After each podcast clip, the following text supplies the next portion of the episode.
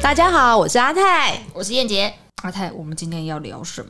我们每今次天都要是一直在问你这个问题， 真的，不过没关系，我觉得今天我们要聊的主题，消费者一定很很兴奋。什么主题？我们要聊第四季会出哪些新车？第四季吗？对啊哦，我们即将迈入第四季了耶！看时间是不是过得很2021了？快？什么时候可以出国呢？ 嗯，这件事情应该不是我们今天的主题。哦，好吧，对先先把钱留着买车，是不对是？对对，所以我们今天呢，我们就邀请了我们的小智来跟大家分享一下，我们今天要介绍哪五台车啊？哎、大家好，我是机构的小智。嗯，因为我们知道，像进入后疫情时间嘛，其实车市逐渐的回温，然后现在即将迈入第四季。那其实各家的汽车品牌啊，在前一阵子稍微潜伏了一阵，因为疫情的关系啦，其实很多新车导入的时程，或是已经安排好的上市发表会都延后了。对，那现在疫情逐渐回缓嘛，嗯，那其实大家都跃跃欲试哦，想要在年底之前哦推出一些重量级的新车来吸引消费者的注意，然后也捞一波啦。不过听说好像、呃下个月就有一是台很重量级的车款要发表， 没有错，我相信这一款是大家相当期待啦，那就是现代的途尚。哇，没有错，他们之前先出推出了 Santa Fe 嘛，对然后前阵子也有小改款的 Kona，嗯，然后还有 Kona EV 也进来了，其对实。嗯对那其实啊，这些在产品布局当中，我个人认为对他们而言最重要的啊、其实就是这个即将在年底登场的大改款的 Tucson。所以它是第四代嘛？没错，没错，它已经进入了全新时代哦，所以我们可以呃稍微介绍一下它外形好了。其实好啊我觉得这一代的途尚，它的外形整个变得有点像是直接从概念车转化而来那种设计哦，非常非常的前卫。真的哎，我那时候其实我们在定这个题目的时候，我有去看一下气构的报道，但是我觉得那个外形超级帅帅气，而且我觉得现在的 Hyundai 啊，尤其是韩国设计越来越不一样了。我不晓得是不是应该换了设计师。没有错，因为其实现代它在短短的那个时间当中哦，就要升到其实是全球第五大的汽车集团。嗯那这跟他们嗯一直。致力吸收各方精英有关呐、 就是哎、他觉得这个是人才，对那他就把高很好啊，很好，我喜高高薪欢。挖精过来对高精理聘过来，所以就吸 取了。而且那些原本的设计师或者工程师啊，其实都是原本的豪华品牌，可能是欧美的品牌，他们的灵魂人物。嗯嗯，然后他们就把它都吸取进来，然后吸取他们的精华，这样子。所以现代的车随着新车一代一代的出嘛，我觉得就是一代比一代令人惊艳。那它这次的外观有什么特别？它最大的特色就是它的水箱护罩非常的大面积，而且重点是它两侧还整合了这个 LED 灯的设计，嗯，也是采用这种分离式头灯那。你这样感觉好像跟高级进口车的设计有点一像一模一样嘞。没有错，我就觉得就是已经很像，就是直接从概念车没有修改太多，啊直接落实在它的量产车上。车上，嗯而且它的尾灯也是采用现在相当喜欢用的这种连贯式的手连法贯式，对，就把尾灯连起嗯来，所以它整台车的辨识性其实是相当的足够，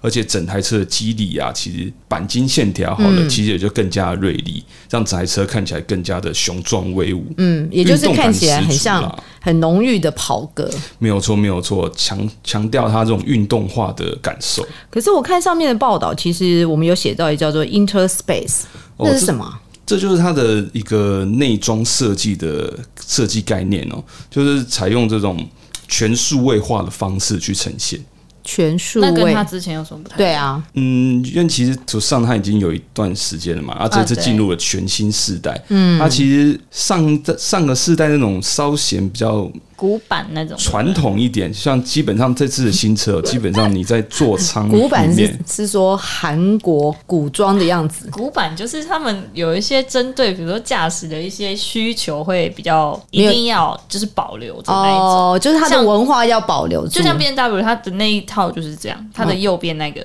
中控系统，嗯嗯嗯，对对对改来改去不多，应该说就还是比较传统啦。那像这一代新车，它基本上你在座舱当中已经看不太到任何的实体按键，它就是用那个大面积的嗯啊我很液晶讨厌屏那种幕。啊设计。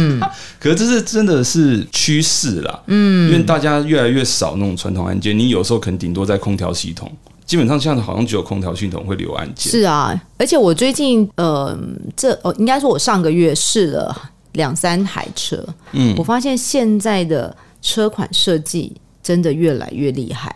而且跟我们五年前的车款跟现在的车款比起来，Oh my God，我们之前的车真的好老旧、 哦，就是很传统、很过去的一一般传统方法的就会的方式啊。就会有一种世代感、对，世代隔阂的感觉。对啊，就觉得我的妈呀，我我连操控这件事情都觉得怎么按键这么难用，然后发现哎、诶怎么这么科技这么新啊，我怎么都会完全都搞不懂。就像你可能刚认识 iPhone 一样，可是、嗯然后你可能从传统手机变成 iPhone，可是现在原来连我们的仪表板设计都不一样那你觉得这好上手吗？哦。我觉得它真的越来越人性化。而且其实我刚好，其实上个月我也开了一台是韩国另外一台车，是然后同集团的同集集团的国国外同国外集团嗯对对对对。然后我我那时候就想说，我应该要来多认识现在新车的设计配备，因为我担心我落后，啊跟不上，跟不上现在时代的潮是流 是。是，刚刚在讲说那个内装这件事情，小智你觉得这次的内装涂上呢？就是像我刚刚讲了，它采用的是全数位化的设计哦，它基本上就用两个十点二五寸的荧幕去取代了所有的东西，然后把所有车辆功能都整合在那个荧幕里面。那操作方面也像是平板一样的操作方法，所以其实相当容易上手啦。第一次接触新系统，当然是需要一些时间去熟悉，但是如果你就像我们刚刚阿泰讲的说，你从传统手机用到 iPhone 的时候，一开始你会觉得说，哎、这个不知道该怎么用。对可是当你用熟了之后，发现说哇塞，真的超好用，回不去了。对，真的，而且我觉得我现在喜欢韩国车的仪表板。那样、嗯，因为呢，我就就就刚刚讲的嘛，我上个月月也试了是另外一台韩国车，对，然后你知道，原来它的中控仪表板啊，你在变换车道的时候，在那个两个眼睛当中就已经帮你。就是已经在哦就已经显示出来了，你的头呢不用去转到中控台，哦，我觉得这是非常人性化的新东的西。功能，他讲的是、那个、后视镜的那个显示。对，对后视镜它有个影像，就是你打右转灯或左转灯的时候，就会它在那闪在个那边仪表的对左侧或右侧就会是出现车侧的是是影是像。对啊，其实非常好用。像之前有类似的功能是纳智捷，其实有类似 的功能，但是我必须要讲，它的影它的影像是显示在中控台，所以等于说你要、呃哦还你是的要视转线向要哦对要往左往右边低一点才看到。对，那右转的时候还好，可是如果你左转的话，其实就有点不符合那个逻辑。因为我有那个为了讲讲这台车的之前，我有做功课嘛，嗯所以我想反正原来土上也有这个功能呢、嗯哦，因为毕竟是同集团的，但是这应该是土上第一次出现这样的功能在车上，之前都是 Kia 的车、嗯嗯，对，目前。途上应该是现代第一个在国内啦有看到这个功能的车，嗯，所以这我也很喜欢。对啊，而且除了这个之外啊，它还也会导入这个现代的 Smart Sense，、哦就是他们对哦的主 Smart 动防 Sense 护科技，嗯，对啊，像 A 七七啊、车道自中、车道维持这些都会纳入在其中。其实现在这样子的主动安全系统，其实也是一个趋势啦，大家所以都要 Smart 有， Sense 其实有点像 Lambo Two 了嘛，啊，它就是 Level Two，基它本就上可是以吧打到，它只是用不同的名称就对了。没有说就各家对有就。各家名称不一样，Honda Sensing 啊那我想说哦 s e n s 然后 in in 那为什么大家不用一个共用共同用语有啊啊？ Level Two，对每个啊，人每个人都要有自己的代表自己的科技名称嘛，像市区也有很多名称啊，奥迪叫 Quattro 啊，哦宾士对叫 Formatic，对，对，然后 B N W 叫 X Drive，哦但都是市区系统。当然了，其各有各的那个特色所在嗯啦，所以对取不同名字也比较好辨识。哎，所以那图上是预计什么时候会？预计大概十月，正其实式也就发这表哦个月啦，这个月我们就会接触到实车。那是因为我们 p a c k a g e 录的时间比较早一点，对所以还没有看到实车。嗯那之后当然啊，新车发表之后，我们也会第一时间的为大家试嗯驾。那请大家可以到时候再期待一下我们图上新世代图上的试驾报道或是试驾影片这样。我们现在呢，接下来我们要介绍另外一台车，就是 Lexus New NX。没有这错哦台，车我超期待。我相信很多人也都在期待这台车 哦。嗯，因为其实 Lexus 今年的动作没什么好动作像比较还好，对都但是小有改那个款吧 UX 三百一。对，这是他们品牌的第一辆的纯电纯车电车有进来了对。但是说真的啦，纯电车对于它的品牌受众来说，可能还是没有那么大的吸引力。嗯，对，吸引力还是有限啦。但我相信 NX 是显很多很多人在期待的。那 NX 它到底会出什么样集聚的啊、目前我收到的资料，但应该会有 NX 二五零，然后三五零、三五零 H，还有最顶规的四五零 H，而且其中四五零 H 会是插电式油电混合的动力。所以它有四种组合。嗯，NX 它的它是卖的很好嘛，所以它我觉得原厂为它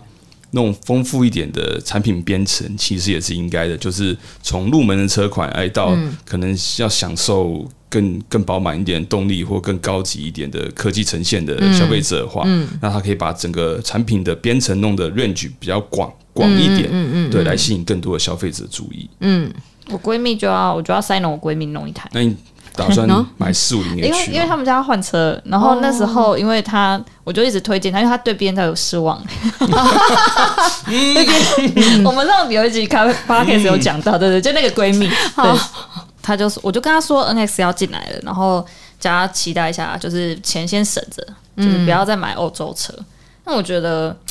N X 这一代真的很不错、欸，外形真的改了蛮多的，然后新增的配备也很棒。所以它那个第一代跟第二代有有什么不同？它其实新一代的 NX 啊，它把整体的车格又再稍微放大了一点点，就是比现在的车除了车高有降低之外啊，其他长长宽都有增加一点啊。哦，所以它等于车变长了。对，就等于宽它度也的宽乘坐空间会更好一点更舒，适因为 NX 可能就是当然没有 RX 那么大嘛啊，对，对啊，但是它的乘坐空间在车格放大之后，相信也有一定的提升。嗯，那其实全车它的外形哦，一当然一样维持它这种家族 Lancer 化设是计一贯的前卫的风格，嗯，一样有大大的纺锤式水箱护 罩，这个家族特征当然是一定要有。但是整车啊，它其实也是利用更利锐的这个钣金线条，刻画出更加运动感，我没觉得错真的没有错比较运动而。且 Lancer 的车，我觉得它设计都一向走得很前面。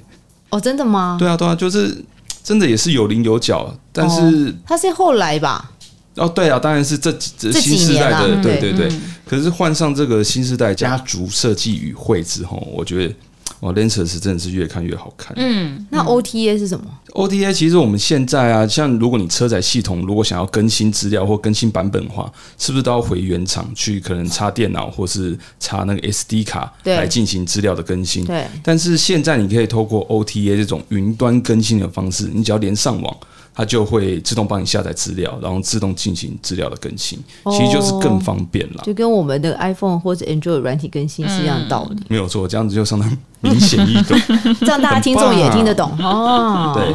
那如果说内装啊，这一代新的 NX 它最大的特色就在于它换上了一个十四寸的中控荧幕，嗯，那把所有功能都丢在里面了，基本上操作方法也跟。操作一个平板电脑的道理是一样的，嗯，所以也是相当容易上手，然后搭配抬头显示器啊这些，基本上也是一个相当科技化的感受了。不过刚刚我们在讲这个土上啊，跟那个 NX，、好像最近大家都开始有 Digital Key 了哦。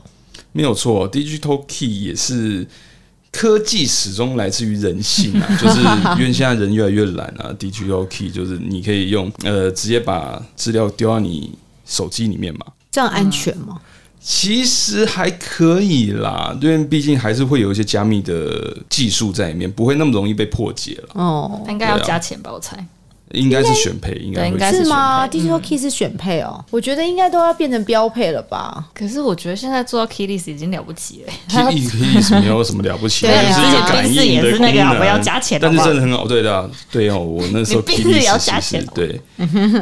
那个他那时候跟现在不一样啊。嗯哼。所以我不知道，就是他到时候看 Lexus 的诚诚意对，希望它能够是变我去标配。其实刚刚讲的两台车都是修旅修旅车嘛，，嗯，那其实，在台湾人越来越注重休闲生活之后，修旅车现在是热卖，当红热之机，没错没错当红榨汁机。对，那其实也有一部分人他想要享受空间机能，嗯，但是他又不想要开修旅车，那种高重心他觉得就是不好开，他就想要开轿车，嗯，他又想要空间机能，怎么办？这个时候旅行车就是最好的解放，基本上我很爱旅行车，没有错。哪一台车你不爱的？，我有我有不爱的啊 哪一种？嗯，像我就讨厌修理车，应该说看我的生活需求，因为我一一直都喜欢旅行车。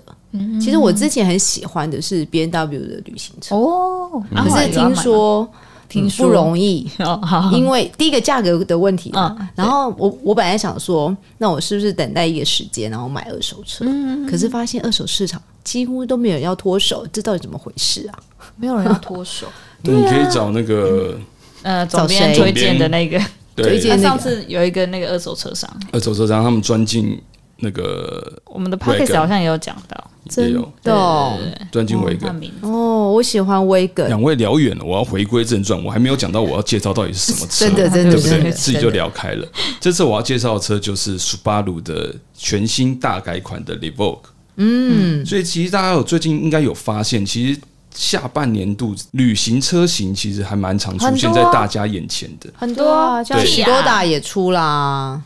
哎，对对，对啊，像我们其实最一开始那个 Golf 的 Variant，哦对对对对对然后 Kia 的 Ceed Sport Wagon，对这也是第一次进入台湾的车。嗯，那当然要有我们前一阵去试驾去 Skoda Skoda 的阿塔比亚控对比。它其实是那个轿车跟旅行车一起进来，可嗯是原厂特别的安排的给我们是控比的车型，嗯所以这其实也看得出来，那个 Skoda 他们自己对于旅行车型它所寄予的厚望。那我觉得我已经看到下一个未来，也嗯许旅行车就是一个就可以取代 SUV 了。我希望，我希望，我希望，我觉得要取代可能有一定难度，可是一定会吃到一些 SUV 的市场我。也这么觉得，对因为可能就不想要这么这么运动风或者这么高的车，是对还还是有点驾驭感。对，想要低一点，然后可是空间机能其实跟也还不错的嗯 SUV 比起来，并不会太差，其实也是不错。露像露露营有没有？你后面弄个对小啊帐子，这样其实就更舒服。那这样第二代的 Vlog 也它它有哪些特色啊？基本上它也是外形有一定的改变啦，也是变得更加有动感，然后力那个线条整体的线条也变得更加锐利。嗯，那还是维持 Subaru 它一贯的家族语汇，像六角形的水箱护罩啊，这些都还是有保留下来。其实我觉得它最特别的特色在于啊，也是它的内装。它中控台也是放放进了一个十一点六寸的直立式中控荧幕，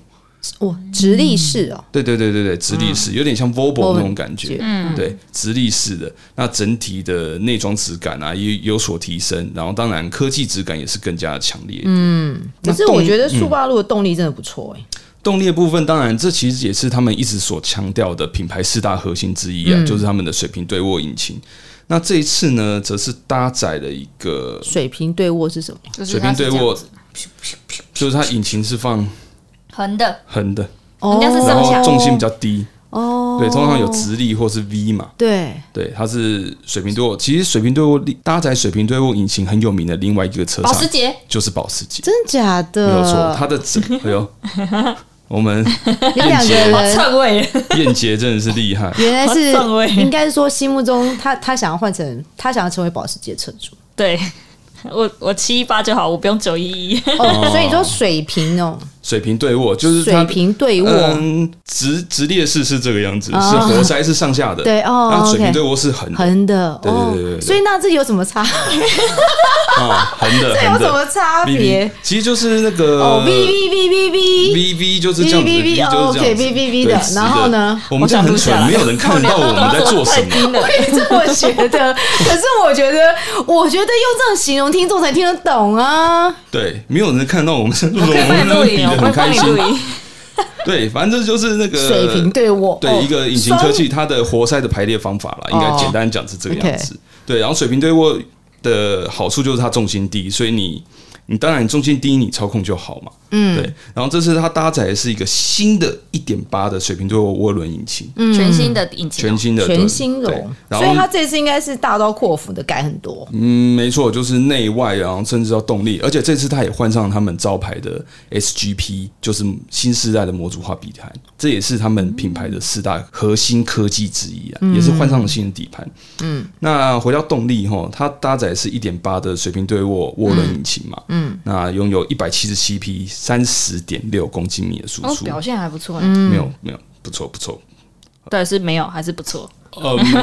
不错不错啊，我想说不错不错，嗯对，整体的表现不错，而且啊，另外一个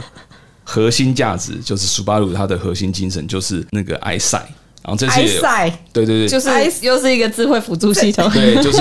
安全科技。我诶觉可得是苏巴鲁特别的是它，因为现在这种安全科技系统都是用雷达，然后搭配摄影机嘛。嗯，那其实埃塞它最大的特色就是它是在前挡这边装了两具摄影机。那为什么这两具呢？因为它要模拟就人的视线。哦，就是两个眼睛嘛，嗯，啊，对，它的它的设计一开始设计的原理就是用眼睛好这烦啊！ 样子，我觉得这间车厂为什么不直接用共用语啊？嗯一个叫 iSign，一个 Level Two，还有一个什么这样才可 Smart 以 Sensor，还有什么？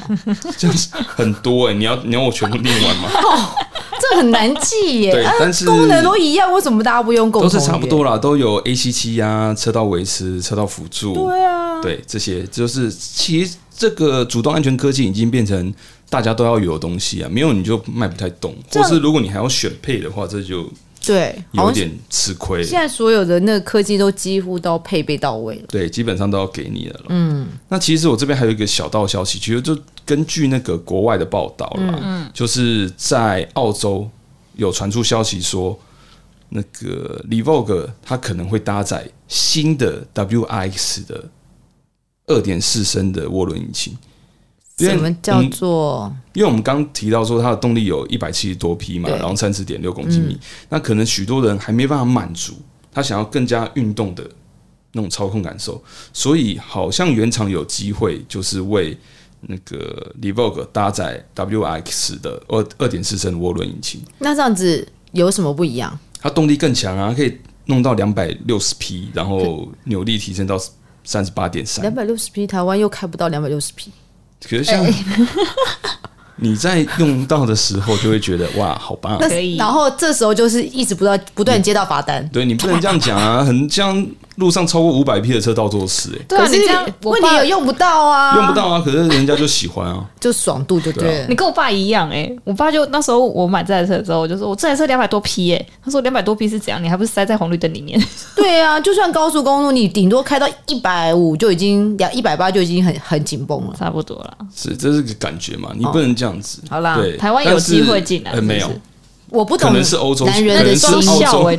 那为什么要介绍这台车？台湾人又买不到可。能是澳 车澳洲限定。澳车我说嗯二点四动力啦，哦二点四升涡轮动力可能就是台澳湾洲没有限啦，定。好啦，台湾没有啦，对台有湾听到吗？台湾没有嗯，台湾没有，说出来跟大家批抨击，对， 没有，我们就是让年轻人开心一 下，讲废话嘛。真的。那个，那这台车还有什么呢？没有呃，吗基？本上就这样子啦。哦，对，好吧，那我们刚刚都讲的都是跟那个燃油车有关，是那我们接下来呢？你知道又是一个电动车的市场了，电动车是未来了，所以大家各个汽车品牌都开始在布局他们的电动产品。那接下来，其实今年比较值得瞩目的，就像我刚刚有说到 Kona EV 嗯这也是进来。那其实因为它已经进来了，所以就不在这次的介绍范围 内请。大家看我们机构的试车报道。对那另外一台呢，其实就是 Volvo 它的 XC 四十 Recharge， 哎、我跟你 说，你要讲这台车之前啊，是我前一晚有做功课，是。我觉得这这台车的资讯不多哎、嗯，因为而其且实在台湾资讯不多，好像国外的有一些 YouTuber 都已经介绍了。没有错，因为其实也是他其实，在二零一九年台北车展的时候就开始接单了。嗯，其实有一段时间了，但是就是因为像我们刚刚一开始说的，疫情受到疫情影响，嗯，所以我们大概预计今年底才会开始交车。那其实他之前就已经开始预接单了，他的可是还没预，发表对不对？还没，还没，嗯，还没正式发还没表啦，正式吧？可是因为已它经可以预接单了已经预接单了，然后它的售价是两百一十九万。哦。那这样子以好电动像车来讲，就是中间，因为更便宜的有更便宜的，它就两百万，差不多就是一个中规中矩的一个定定价。价，那这样好像跟它的那个燃油车价好像也没有差太多钱哦。因为 XC 四十哦，Recharge 它的电动车款其实就是由燃油车就是衍生而来的，对就是做同一样些的平台，对，然后做一些进行一些修改。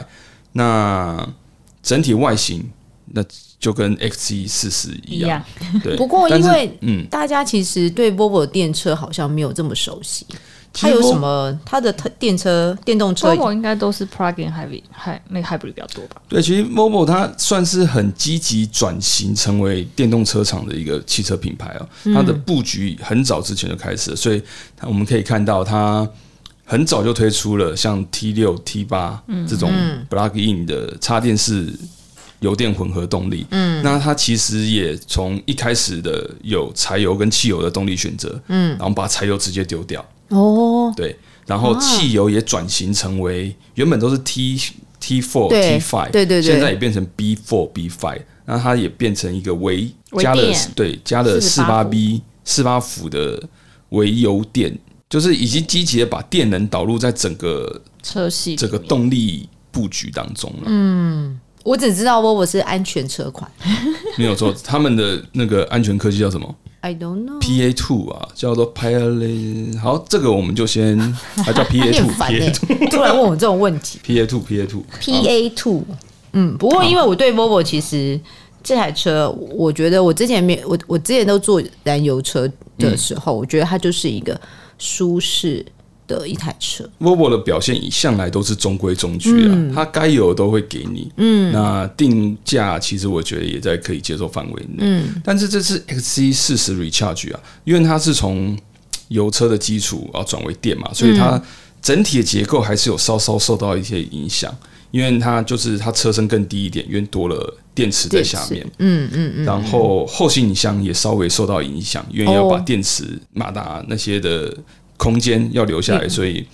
空间也后箱的表现也稍微差一点点点。但是因为前面没有引擎了，嗯，所以他把损失的空间拿到后面，呃，拿到前面，前面对，哦车头也是像电车一样会有个小小空间。然后其实它搭载是前后各一具的电动马达。所以它是四驱的设定，哦，而且它最大马力啊可以达到四百零八匹，所以它是前后的马达，所以前后各一具电动马达。电动马达哇， Volvo XC 四十有四百零八匹，嗯，强吧。很大哎、而且扭力来到了会六不会七很点耗电三，啊？因为它那个它的电池容量是来到了七十八 k 瓦小时哦。那其实最大续航里程有四百一十八，其实蛮好表现不，错蛮蛮够用的啦。那带到高雄都没有问题。没错，而且如果因为其实你电车要普及，我们一直在讲电车要普及的最大重点就是你硬体要撑得起来。是啊，对，所以基本上，首先啊，第一步一定是在自己的展间，嗯，那个建设它的快充装置，嗯，对。如果你使用快充装置的话，基本上你四十分钟就可以从零充到八十，嗯嗯嗯嗯嗯，对，三十到四十分钟是一个可接受范围，因为现在大家都差不多是这个样子。可是三十分钟到四十分钟，其实说真的充电很久诶、欸除非说我今天要去百货业逛街，顺便充电，还三十分钟四十分钟可惜。可是百货公司不会有快充，哦，还是你还是经销商的才会对提对供对快，嗯充。目前这是最简单的啦，因为你有自己的、这些东西是你自己的嘛，你要怎么规划好、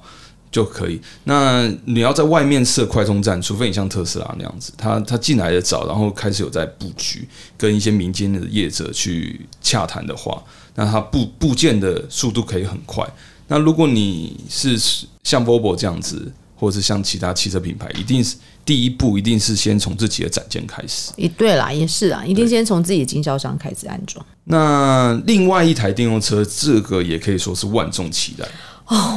我有认真看这支报道，我觉得它真的好未来车哦很没有帅错，就是很帅 BMW 的 iX， ，iX 对我这么，觉它得其实在那个七月的时候就已经开始预接单了，然后目前会提供了 xDrive 四零跟 xDrive 五零两个车型的设定，嗯，那售价分别是三百一十六万跟三百八十六万。那它在外形最大的特色哦，就是我们可以也可以看到那个超大鼻孔出现了。嗯其实我们在试戏上面就已经看到它了哦可，是我对这大鼻孔，你有有没有看觉过得本人吗？越看我越没有顺看眼过。有啊，上次记者会的时候，四系列发表的时候，我一直都还不习惯那大鼻 孔，嗯，可是我觉得越看越顺眼，真假的？对啊，而且因为它整台车的设计也是相当的前卫、前那个科技感，那我可能真要多看几次。我对到现在目前还没有办法找到感觉。对我还是喜欢它传统的那个，还有大鼻孔，因为这次也是采用这个封闭式的设计啊，所以其实我觉得整个科科技的感受是更加强烈一点。我听我觉得它的那个仪表中控台设计的超级前卫的，是它的好像中在那个电影情节看过的感觉。嗯哼，没有错，它的中控，它的整个驾驶界面哦，是用十呃十二点三寸的仪表，它是用一个十二点三寸加上十四点九寸的一个曲面的荧幕，对，对，就整个曲面的荧幕，我们上次在那个台抗上面也有看啊啊台抗有到看的，到可是它整个面积更更长条一点，嗯，对。整个就是也是科技质感，而且我觉得方向盘长得非常特别哦，有点像方形、那六角形，可是它是方方正正的，有点就很像我们电影里面看到那种概念车的感觉。我没有注意到方向盘，那可是我对它的整那个，我我对它那个曲面荧幕真的有被吸引喜欢到哦，喜欢，真的很有，就是以前我们在看未来电影的那些概念车的一样。内外观都很前卫，可是它在它的细节处啊，也是处理的非常好，因为也是百年车厂嘛，所以像它以那个排档安座这边啊，也是用了什么木纹的饰板啊，然后整体的皮料啊、皮质啊，都是相当讲究，一样不虽然很前卫，可是一样保有它所坚持的那种豪华感。嗯嗯嗯嗯，也是相当令人期待的一台车。那它车内空间呢？车内空间它其实目前的实际规格还没有那个正式的释出、哦。那在车身尺码方面，我们目前我们知道、哦，它基本上它的车长跟车宽跟 X 五差不多。那车高跟 X 六差不多，就是嗯长长高高，然后扁扁但是扁扁，这 个有什么卡通可以形容吗？ 就像 Honda Fit，有人说是小柴，有人说是那那它个可能獒犬了嘛，獒犬就。是比较壮一点，然后又瞪着鼻孔这样子，突然有个獒犬在我的荧幕当，有我有想象空间，那就觉得有点嗯，比较凶啊哈，不能那个我们小柴要先收起来了。哎，所以他们算是纯电平台打造的嘛，对不对？没有错，纯没电有错。嗯，因为其实那时候在国内 iPhone 也有同步，就是释出接单的消息。因为但是 iPhone 的产能又受到一些限制，所以会晚一点进来。所以今年年底先进来的会是 iX。那我们刚刚有提到，它有两个动力规划嘛，嗯，就是四零跟五零啊。那基本上，四零它拥有三百二十六匹的马力，然后六十四点二公斤米，对，然后它的最高续航里程可以达到四百二十五。哦那五零的话就更强，因为它用的是更大容量的电池组，它的最大马力可以到五百二十三匹哦，嗯，那它的最大扭力可以达七十八公斤米，嗯，零到一百加速只要四点六秒，很那可怕，很可怕哎、快对，而且它还拥有六百三十公里的最高续航里程，六百哦，对啊哇塞，哇因为它塞电池组很大，它电池组有来到一600百一耶十一点五千瓦小时，所以以后的续航力都在比看谁的数字高了，没有错，因为电池以以后的发以以后的设计会越来越耐久。越来越耐久，而且容量会越大，而且就是它整个体积会变小。嗯，对。当我们那时候如果电池发电池科技持续发展飞快的话，其实电动车会越来越普及，而且会越来越便宜。嗯，对啊，因为我们刚刚看到它顶规的车型还要到三百八十六万嘛。没错，这样看听起来好像没也没有很贵啊。对啊，换算下来，换算下来好像还好。是，我们今天呢跟大家分享了这五台车，我相信呢各位听众一定不过瘾。不过没关系，请继续持续的追踪气购的官网或粉丝团。等我们编辑试车后呢，再跟各位听众做详细的介绍。因为我嗯说我们都是先简单介绍一下，等我们拿到实车试过实车，到时候再给大家更加深入的试驾报告。 耶、都持续 要多深有多深，就是这样动或者这 都可以如。果呢，你对我们今天的第四季的车款介绍有兴趣，欢迎到经销商预约试乘，因为呢，没有最好的车，只有适合你的车。我是阿泰，我是燕姐，你真的好会讲广告词哦！我要讲我是小智，你就不让我讲，我不想让你讲啊， 我是小智我，想要先夸奖阿泰。那我们下次再我们见，下次再见，拜拜，拜拜拜。